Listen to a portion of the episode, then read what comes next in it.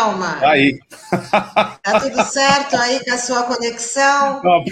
A primeira batalha foi vencida, hein, Thelma? Olha, eu e, a tecnologia, menino, não entrava. Eu chegava até Your Entering a Broadcast Studio e dali não passava. Fui barrada no baile, entendeu?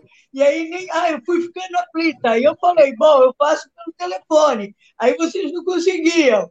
Bom, conseguimos. Deus é Pai, Então, bom dia, Tânia, bom dia, Douglas, bom dia, Sandro. Prazer em estar falando aqui com vocês, não é? Num dia que nós estamos esperando o julgamento da questão do Lula. Meu coração está apertadinho. Obrigada pela expectativa.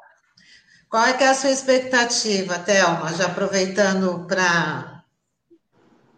Para iniciar. Olha, Tânia, é, é, se fosse seguir os ritos normais, eu diria que estava tudo pacificado. Mas no Supremo, nós vimos pela, pela, pela reunião de ontem, é tudo uma surpresa.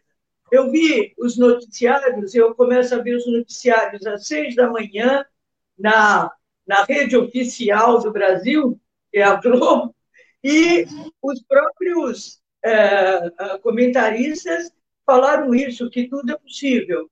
Então, a partir das duas horas, é, orações, é, terço na mão, acender vela e vamos esperar que a justiça social se faça, que o Lula não pode ser impedido de, de pela segunda vez, de disputar a presidência do Brasil, e ainda mais porque ele é o único as, as pesquisas já estão provando que consegue bater o atual presidente da República, eu me recuso a falar o nome dele, uh, até no primeiro turno. Então, vamos esperar né, que as coisas sejam de acordo com, com a justiça social e com os preceitos do direito. Né? Quem sabe mais isso aí é o advogado de plantão da turma, eu sou, mas não, não pratico, que é o Douglas. Eu não sei o que vocês estão esperando eu devolvo a pergunta: o que vocês estão esperando? Não, nós estamos, eu pelo menos tenho a mesma opinião que você, é imprevisível, né? A tendência, a gente falou um pouquinho antes, sabe, Thelma, sobre isso, e eu usei aqui até o futebol para ver se a gente, por, essa analogia, entendia um pouco melhor, né? Apesar do, do Santos ser palmeirense, né? Mas eu usei, incorporei aqui o Palmeiras na, na, na explicação. Olha, a manobra técnica possível que está aparecendo e que está sendo criticado por todo mundo é do Supremo dizer: não, Faquin está certo, é, isso vai ser mandado lá para Brasília, começa de novo o julgamento do Lula lá. Essa seria uma manobra técnica, mas absolutamente frágil, antijurídica e, do ponto de vista lógico, é extremamente grave. Né? Por quê? Porque a suspeição do Moro antecede qualquer discussão. Certo. Ora, se o juiz não é juiz, nós vamos discutir o lugar? Não. Primeiro a gente vai discutir o, ju o juiz, não é o juízo. Juízo é lugar, né? Você tem o juízo é, da vara da família de Santos, o juízo da vara da fazenda de São Paulo. Isso é juízo. É o lugar onde as coisas vão acontecer tocadas por um juiz. E aí você pode discutir, não, o lugar não é esse, o lugar é aquele que é que o Faquin está querendo fazer. Mas antes disso, tem um fato mais grave que prejudica esse, que é o juiz, aí sim, a pessoa do juiz é suspeita. Né?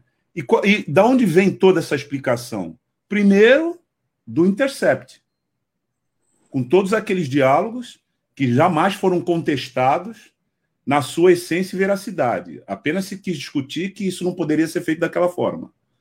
Segundo, pela operação spoofing.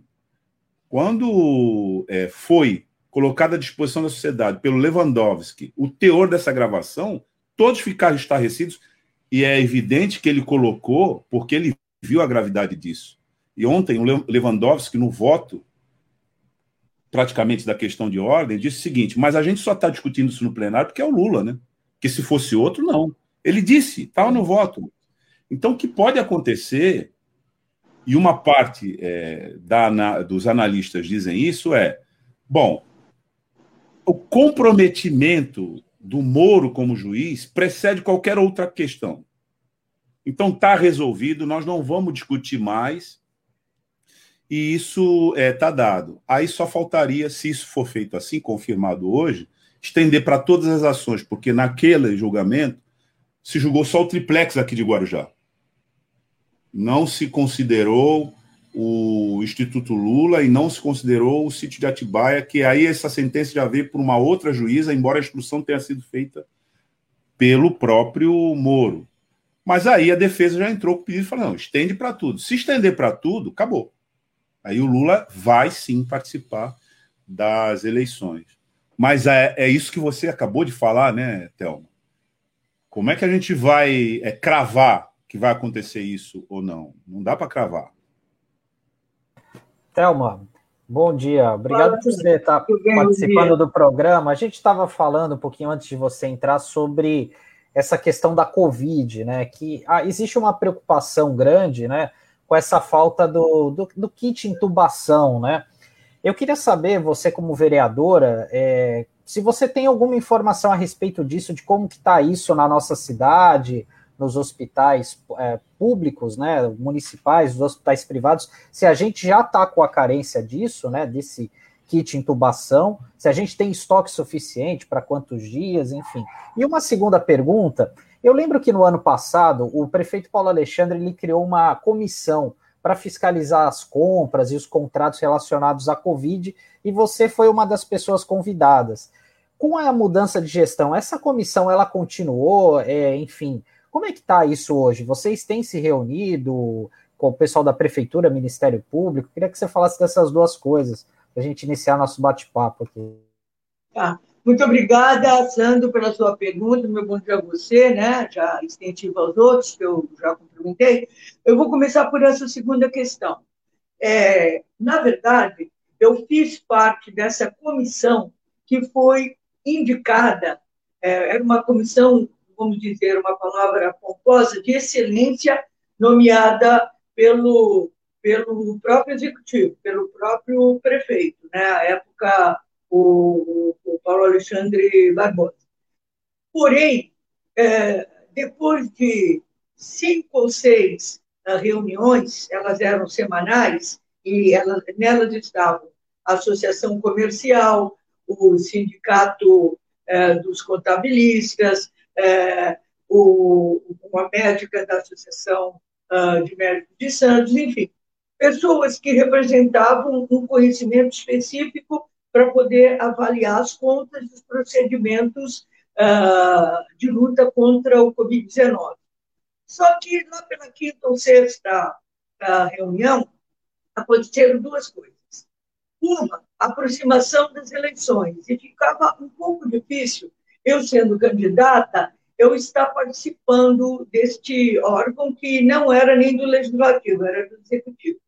E segundo, os procuradores da Câmara descobriram duas, uh, duas peças uh, uh, legislativas, parece que uma portaria, não era lei, era uma portaria, um decreto. Uma era uma portaria já de 10, 15 anos atrás, onde havia um claro impedimento de membros do legislativo, particularmente vereadores, vereadoras, participarem de, de grupos, de reuniões uh, relativas à, origem uh, do próprio executivo.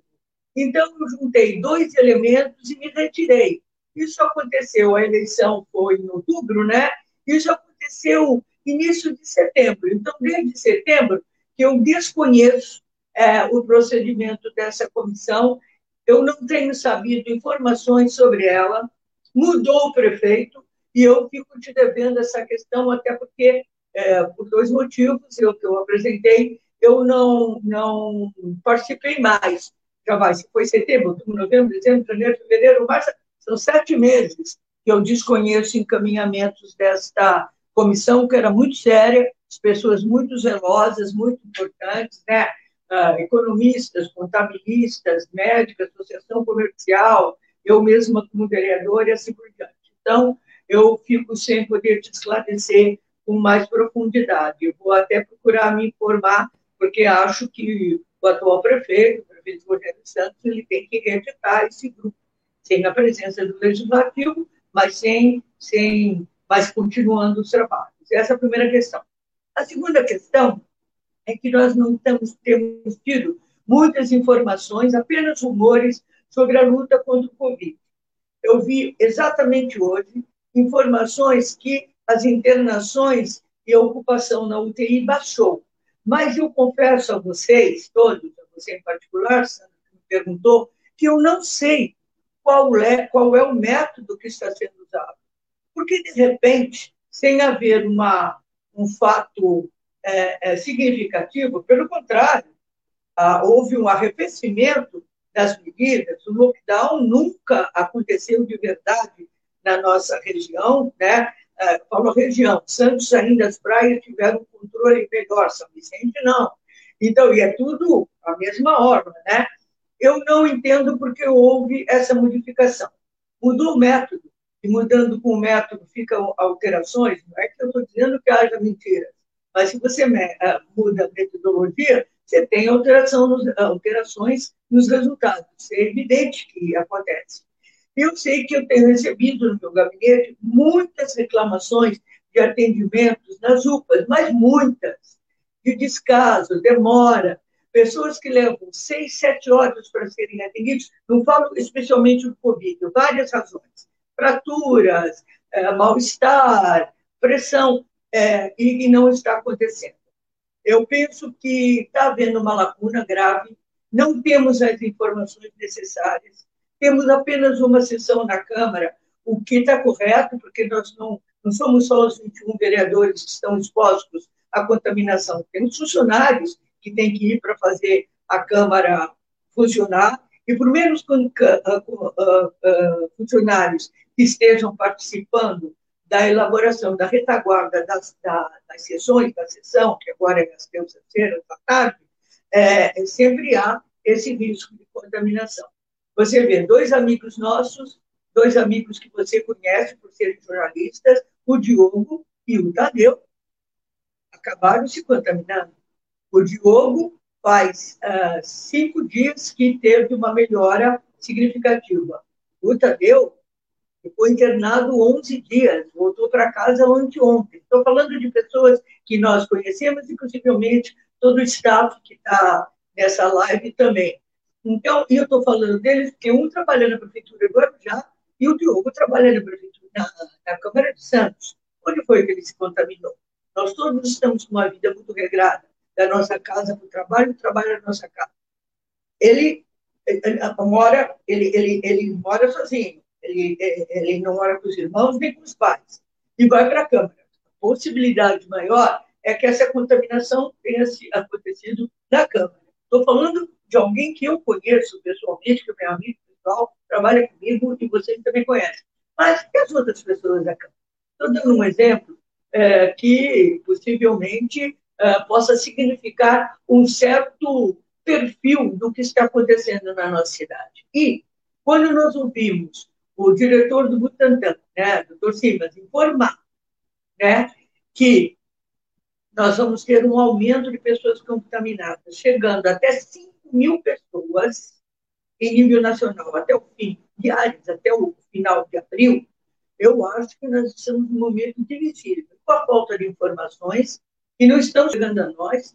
O, o, o secretário de, de, Saúde está constantemente visitando as unidades, é, ele é uma pessoa até afável e, e comprometida, pelo que eu percebo, mas a gente não está tendo essas respostas. E eu, como presidente da Comissão de Saúde, fico um pouco uh, uh, impedida de poder prosseguir. De qualquer maneira, não é uma coisa só de Santos, é uma coisa da região. Nós não temos fronteiras entre as nossas cidades.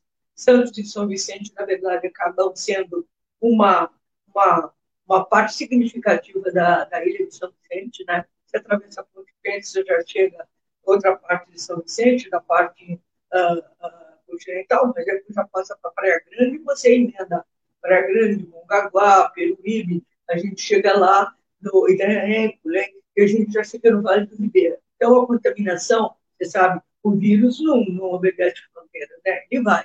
Então, eu vou também, eu preciso, até para o próprio mandato e para as pessoas em geral, saber mais informações que não estão sendo ventiladas. Não estou dizendo que estão negando, eu estou dizendo que nós não temos essa transferência de informação. Você, como jornalista, né, de jornal impresso, você também deve estar tendo, imagino, a mesma dificuldade. Não sei se eu te respondi. Aliás, não respondi, né? Porque foi uma resposta, mas não uma conclusão, porque eu não tenho os elementos da resposta. Thelma, é, eu queria abordar com você sobre a questão da vacinação. Óbvio que a gente está vendo aí que não tem vacina para todo mundo. É, e na questão dos trabalhadores da educação, que é uma luta sua para ampliar aí a, a vacinação para os professores e também para os trabalhadores da educação, visto que a prefeitura quer que o, o retorno das aulas presenciais a partir do dia 3 de maio. Já estava querendo antes, aí por uma pressão também dos sindicatos, da sociedade, pela situação em si, não foi, não era possível trazer as, as aulas presenciais. Então, eu queria saber como é que está o acompanhamento dessa vacinação, visto que tem muita gente que não está conseguindo é, tomar a vacina, né? É, que estão aí incluídos no, no, nos grupos prioritários. Como é que está esse, esse acompanhamento? Que também tem muita gente, os profissionais da saúde, que foram as primeiras categorias de grupos prioritários incluídas aí no processo da imunização, né, é, que também ainda não recebe, não conseguiu tomar vacina. Então, como é que está esse acompanhamento dessas categorias da, da, para a imunização? Você Olha, ouviu, então? É sensacional sensacional e a correta. Nessa sessão de terça-feira, anteontem, eu usei o meu tempo disponível, uh, uh, em termos de regimentais, meu tempo regimental, uh, quase que exclusivamente para falar da questão da vacinação e de retorno às aulas. É errada a prefeitura de dizer que é dia 3 de maio essa volta. Por mais pressão que exista dos pais, por mais pressão, eu sei que é angustiante as crianças não irem para a escola, mas a escola é um vetor de contaminação muito alto para as crianças, para as famílias que vão buscar as crianças quando termina o momento do, do, do, do dia letivo. As escolas particulares, elas já receberam a autorização da prefeitura de funcionar com a ocupação de 20%. Eu entendo que é apressado, até porque está começando agora a vacinação dos professores espera mais dez dias, espera mais uma semana, é, esperou até agora. Não é isso que vai fazer diferença para o conjunto da obra, no sentido da espera da vacina, mas vai fazer uma maior diferença em termos de saúde pública. E há uma coisa pior, é que não é considerado como o corpo ah, ah, docente e discente todas as categorias que trabalham na escola, o gabinete tem recebido muitos pedidos para que sejam incluídos nessa vacinação os porteiros de escola, as merendeiras, as bibliotecárias, os, as auxiliares das bibliotecas e por aí vai. Então, é, e fora, é só a partir de 47 anos. Então, uma vacinação é, meia boca, desculpa a expressão chula, porque as crianças não ficarão protegidas e muito menos os professores que tem uma possibilidade enorme de dar um exemplo. Eu, anteontem, eu participei de uma live com o Sindef, o Sindicato dos, dos Servidores, né? E uh, uma das questões que, uh, onde os diretores que conversavam, que faziam uma entrevista uh, me perguntavam questões, foi justamente a questão de quem é a categoria prioritária. Porque, veja, todo o pessoal que trabalha na assistência social vai para a rua. Eles estão, o pessoal da educação está entregando as cestas básicas neste momento. É só a partir de 47 anos. Mas por que de acho? Vamos dar sorte para o azar quando a pandemia está num ascenso. Ela não está nem estabilizada, ela está num ascenso. Então, eu tenho muita preocupação, sou veementemente contra a volta às aulas. Ah, os sindicatos relativos aos docentes, aos professores, tipo a PUESP, têm estado nessa luta.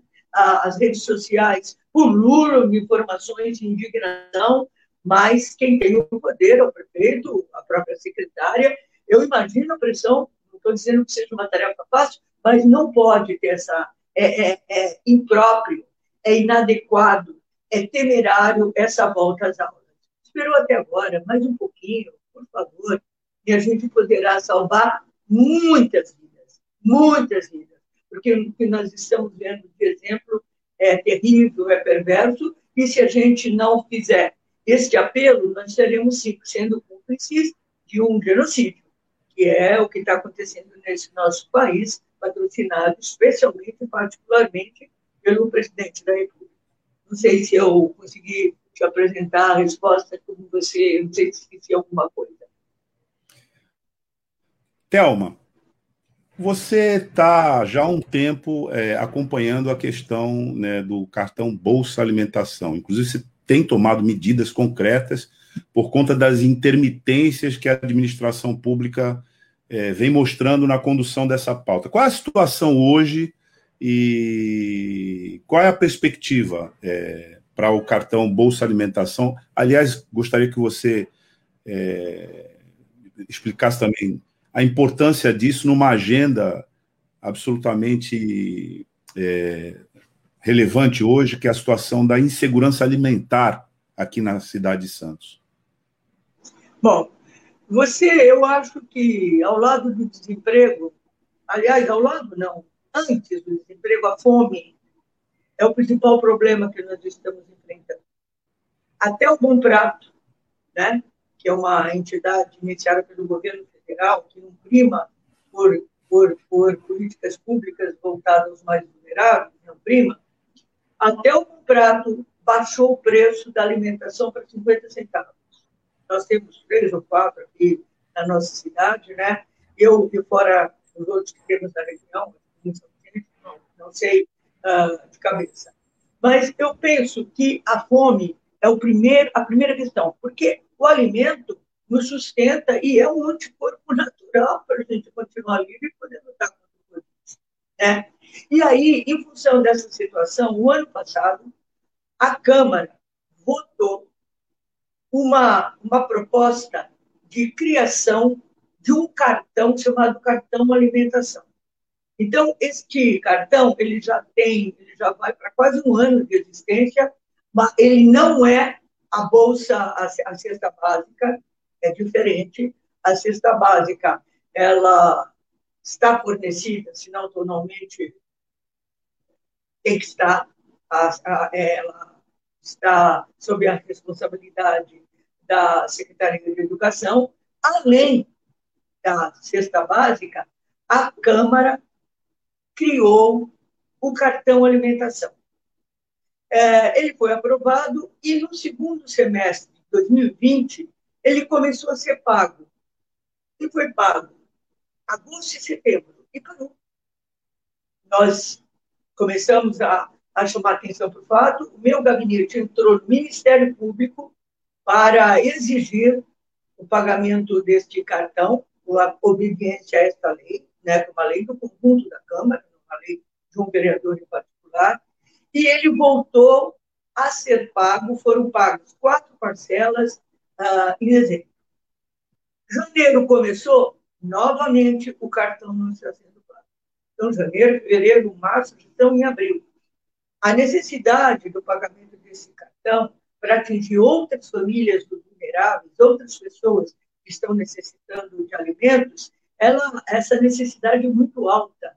é importante, Douglas, que você faça essa pergunta, porque nós estamos falando de comida.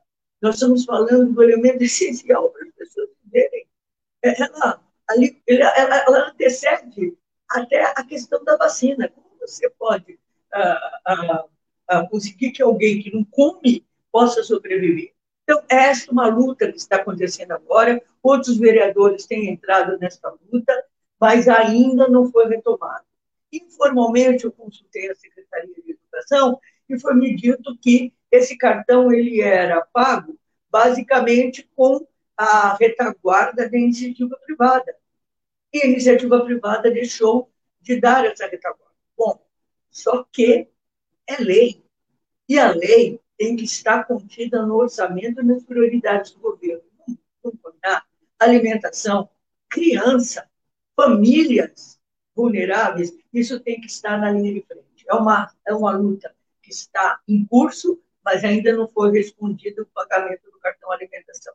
É uma luta dura, é uma luta em que todos temos que estar, porque ela é básica, especialmente nesse momento. Né? Isso que a gente precisa saber. Não sei se eu uh, consegui te dar os elementos principais. Não, é. Sim. Espera um pouquinho, espera um pouquinho, esqueci uma coisa. Uh, o, o, na época do, do prefeito Davi Capistrano, ele fez um programa que é uma renda básica, básica que ele determinou, uh, uh, ele determinou, fez o título de Nossa Família. E esse programa, ele atendia 600 pessoas, ele passou para 4.500. A prefeitura certa, a executiva certa, o prefeito Rogério certo. Só que o valor ainda é baixo. Ele não foi restaurado nem ampliado mas foi aumentado o número de pessoas a serem atingidas. Já é alguma coisa.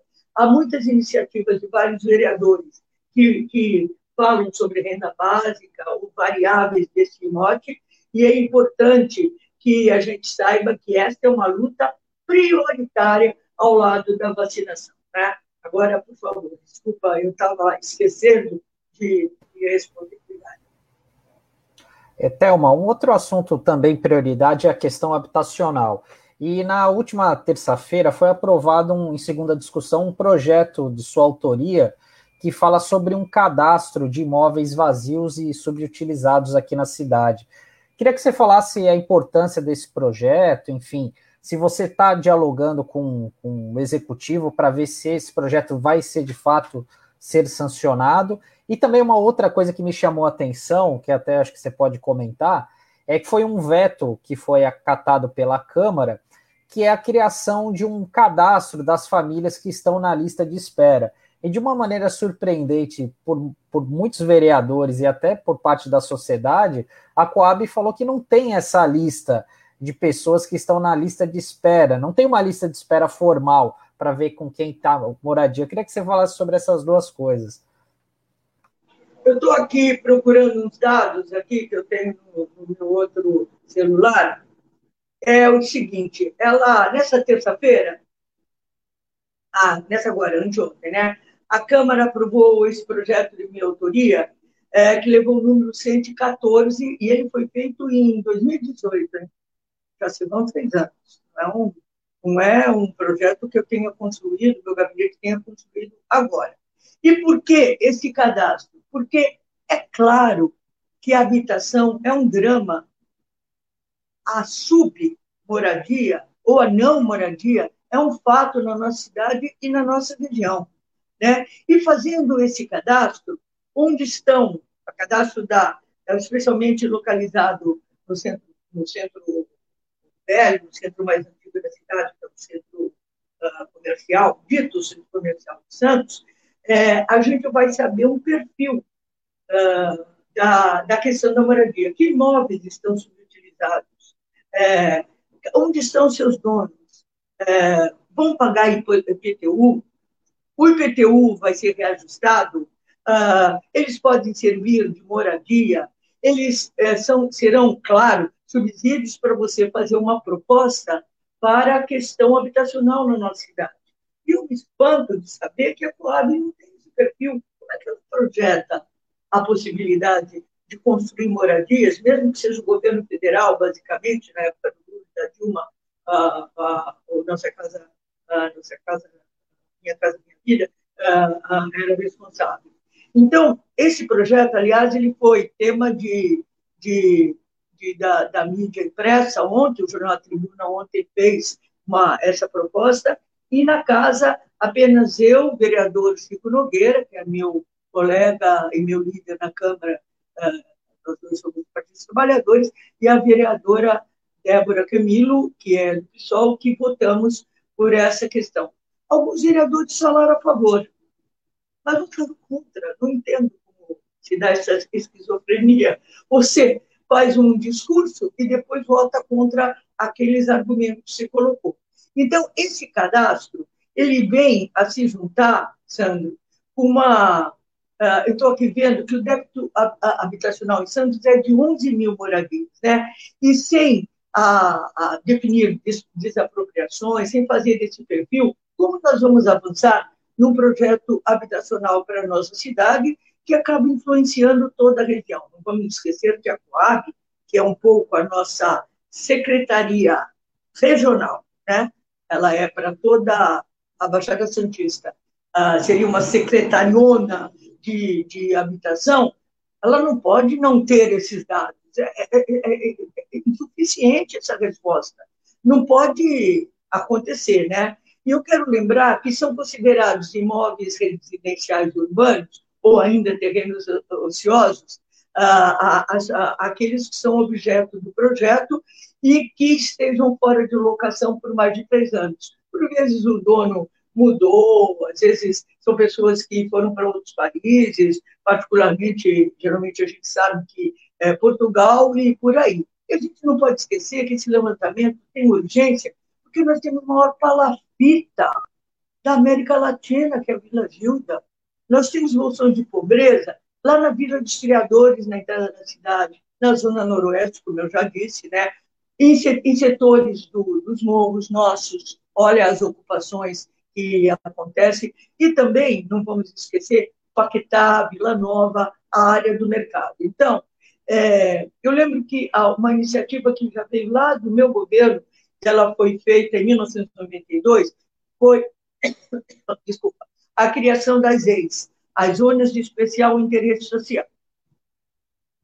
E essas zonas, elas não podem, elas têm uma importância fantástica, porque ela significa qual é o espaço, né, especialmente aqueles que, vou dar um exemplo, aqueles que foram desenvolvidos pela CODESP, é, são a época CODESP, é, geralmente aquelas linguetas, né, espécie de, de terrenos encobridos das, das, antigas vias férreas, e que foram devolvidas para o município que precisam ser objeto de construção habitacional. Não dá para a gente destratar essas áreas de união. E esse projeto, às vezes, a gente, na época, meu desespero quando eu fui prefeita, é a gente ter todo um arsenal de, de respostas para serem dadas e eu consegui entregar uh, mais de mil uh, casas lá no Tancredo 2, uh, porque como o Coab é regional,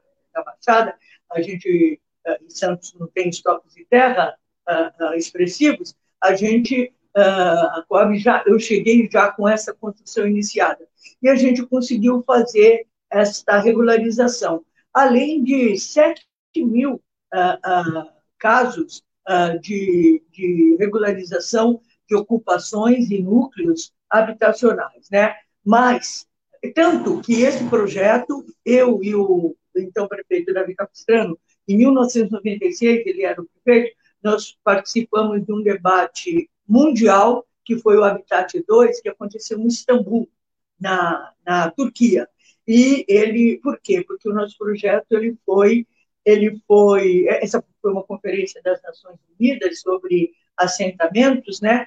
E o Habitat 2, representando essa possibilidade, uh, e por ter sido premiado, acabou participando dessa construção. Porém, de lá para cá, não houve, Fórum Minha Casa Minha Vida, que foi uma iniciativa dos municípios, nem do Estado, foi uma iniciativa dos governos Lula e Dilma, mais do governo Dilma ainda, ela, ah, ah, nós não tivemos grandes respostas questão habitacional, a não ser as entregas em alguns ah, núcleos que foram feitos pelo Minha Casa Minha Vida em alguns bairros de Santos, como, por exemplo, São Manuel, Conjunto Ó, e por aí vai. Mas eu acho que ao lado da, da, desse cadastro, ao lado da iniciativa da gente mapear o que está acontecendo uh, em termos habitacionais, nós temos, ah, tem um outro também, que foi a contrapartida para áreas não vulneráveis. A prefeitura tem um acordo é, para, toda vez que a iniciativa privada constrói alguma obra ou faz, por exemplo, é, a prefeitura faz uma, uma modificação, entrega para a iniciativa privada, a iniciativa privada tem que fazer algo para a prefeitura. Um exemplo claro, ultimamente, foi o da, da, das obras da Ponta da Praia e também do emissário submarino que a, a, a Justiça brecou, né? E também, eh, recentemente, tivemos reportagens sobre isso. Mas, de qualquer maneira, eu fiz, o gabinete fez um projeto dizendo que a prioridade nessa contrapartida é dar a, para a iniciativa privada a possibilidade de aplicar, não em áreas novas, que já não precisam de, de elementos para, para a qualidade de vida, mas justamente para as áreas vulneráveis. Eu acho que esse projeto, e também juntar com esse hall, esse catálogo, esse mapeamento dos, das casas que não estão sendo habitadas, eu acho que isso dá algum fôlego para a questão habitacional. De qualquer maneira, é uma reivindicação dos movimentos sociais há décadas, décadas, veja só. E agora a palavra passa para o poder uh, executivo, né, que é quem é o único que pode resolver de uma maneira concreta a questão. Não sei se era isso que você queria saber. Thelma, a gente já está indo aqui para o final da nossa entrevista. Vou te fazer uma última pergunta. E depois, se você quiser, você já também é, faz aí as suas considerações finais. É, você está presidindo a Comissão Parlamentar de Saúde, né?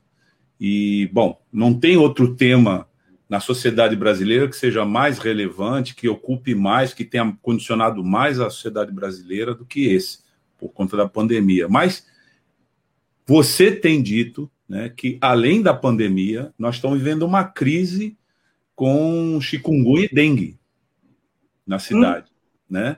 E aí você tem alertado, a partir da comissão, da necessidade de intervenção da administração pública para cuidar disso adequadamente. Queria que você falasse aqui para os nossos eh, ouvintes, internautas, como é que está essa pauta a partir das eh, solicitações que você fez na Câmara? Olha, olha, Douglas, as comissões, todas elas, não só de saúde, elas estão uh, mais ou menos imobilizadas, né, em função da dificuldade das reuniões. E as iniciativas que estão acontecendo de uma maneira mais relevante, elas estão sendo particularizadas uh, uh, aos vereadores. E eu, como presidente, evidentemente que eu tenho uma responsabilidade diferenciada, e também pela minha história política, pelos cargos que a cidade já, já me deu, e principalmente por ter sido prefeito, né? Então, eu, eu, o, o que, que eu fiz? Agora, eu, desculpa não falar em termos da comissão, mas os, os vereadores que compõem a comissão, eles, é, parece, é o vereador Ademir e o vereador João Nery. É, é, claro, eles é, têm essa atuada, né? mas vou falar particularmente do meu gabinete. Nós fizemos uma iniciativa que foi feita no dia 22 de março deste ano, ah, para uma, um projeto autorizativo para que o Poder Executivo possa uh, comprar, esteja permitida a compra de vacinas né, que é extensiva ao Fundésio, uma vez que o prefeito de Santos é também o que coordena o Conselho de Desenvolvimento da Baixada, Desenvolvimento Econômico da Baixada Santista. E, na verdade, essa aquisição ela já está em curso. Só que nós não podemos esquecer que o governo federal, o presidente da República, através do Ministério da Saúde, não comprou insumos, não pôs a, a, as possibilidades desta prioridade para evitar as mortes como uma prioridade nacional. Estamos sendo, inclusive, na França, faz dois ou três dias, no parlamento, o primeiro-ministro e outros deputados eh, fizeram chacota do que é o Brasil. A França suspendeu os voos do Brasil. Eu estou dando esse perfil para dizer, eh, para corroborar ah, os erros e as emissões que merecem um impeachment, vamos combinar, que o do, da chapa que preside o Brasil, em termos de poder executivo, que são o presidente e o, e o vice Mourão. Então, eu acho que, ao lado de toda essa situação, comprar as vacinas, o grande problema é onde elas estão. E quando elas estiverem por aí, é, é, veja que houve problemas até para fazer o envasamento das vacinas, além dos insumos, o envasamento, tanto por parte da Fiocruz, no Rio, como do, do Butantan, uh, aqui em, em, em São Paulo. Né? Então, comprar as vacinas e, principalmente, alertar quase cotidianamente todos os bolsões de maior vulnerabilidade, população de rua, áreas degradadas em termos de qualidade de vida, que são esses que nós já tudo isso tem que ser objeto da, das nossas preocupações. E, claro, o meu mandato se volta justamente para isso. Tudo que nós fazemos no mandato é voltado para a sobrevivência e dignidade das pessoas. O cartão alimentação vai nessa direção, a, a renda básica, o aumento da, e atualização da renda básica, ela, ela passou é, de, eu lembro os números, de 600 famílias para 4.900. Esse governo da, da prefeitura, do, do prefeito Rogério, tem esse mérito, precisa agora aumentar o valor, não tem jeito, né? E a gente não pode esquecer também que toda ajuda que está vindo para as famílias, é, o, sim, o auxílio emergencial, né? Nós não podemos esquecer que nós temos os valores irrisórios, mas tem que ter 150 indivíduos, 250 famílias, reais, 250 para as famílias e, 200, e 375 para as famílias chefiadas por mulheres. E nós sabemos que ainda estamos longe de respostas mais básicas uh, em tempos ditos normais. Mas com a Covid-19 graçando uh, em ascensão uh, crescente, nós temos que fazer debates como esse. Não são só palavras. A Tânia, o Sandro, você e a irradia, eu mesma, a irradiação das nossas palavras nos, nas comunidades mais próximas a que nós, a que nós pertencemos, isso tem um valor, porque isso coloca luzes, holofotes, e, de alguma maneira, é uma pressão elegante firme política sobre aqueles, especialmente o Poder Executivo, no nosso caso, a, o município, né? Pressão também no Estado e a pressão ah, na, na, no nível, federal, para a gente poder minimizar esse grave problema. Eu acho que, de alguma maneira, o debate de hoje, tantas explicações do Carriço sobre as, as questões urbanas, que acabam sendo questões da qualidade de vida, e a questão da proteção e o respeito ao ser humano, cidadania, é, nós estamos repetindo agora com foco na saúde. Eu acho que nós temos que fazer com as pessoas é, que estiverem envolvidas mais reuniões, mais debates como, como esse, para a gente alertar cada vez mais as pessoas e trazermos todas elas para uma luta comum, que é a luta pela espécie humana, pelos nossos idosos, idosos, pelas nossas crianças e, vamos dizer, pelo nosso amanhã. Sem esperança, não poderemos continuar. E, claro, aguardar o resultado de hoje e o governo, meu querido Luiz Inácio Lula da Silva. Obrigada, gente. Um beijo para você, Douglas. Um beijo para você, Sandro Tadeu. Um beijo para você, Tânia Marta. Amanhã nós duas temos um encontro. É coisa particular nossa, coisa de meninas. Eles não precisam saber. tá bom, querida. Tá bom. Muito obrigada pela sua participação, viu? Tchau, Thelma. Valeu, Thelma. Um abraço. Tchau, tchau.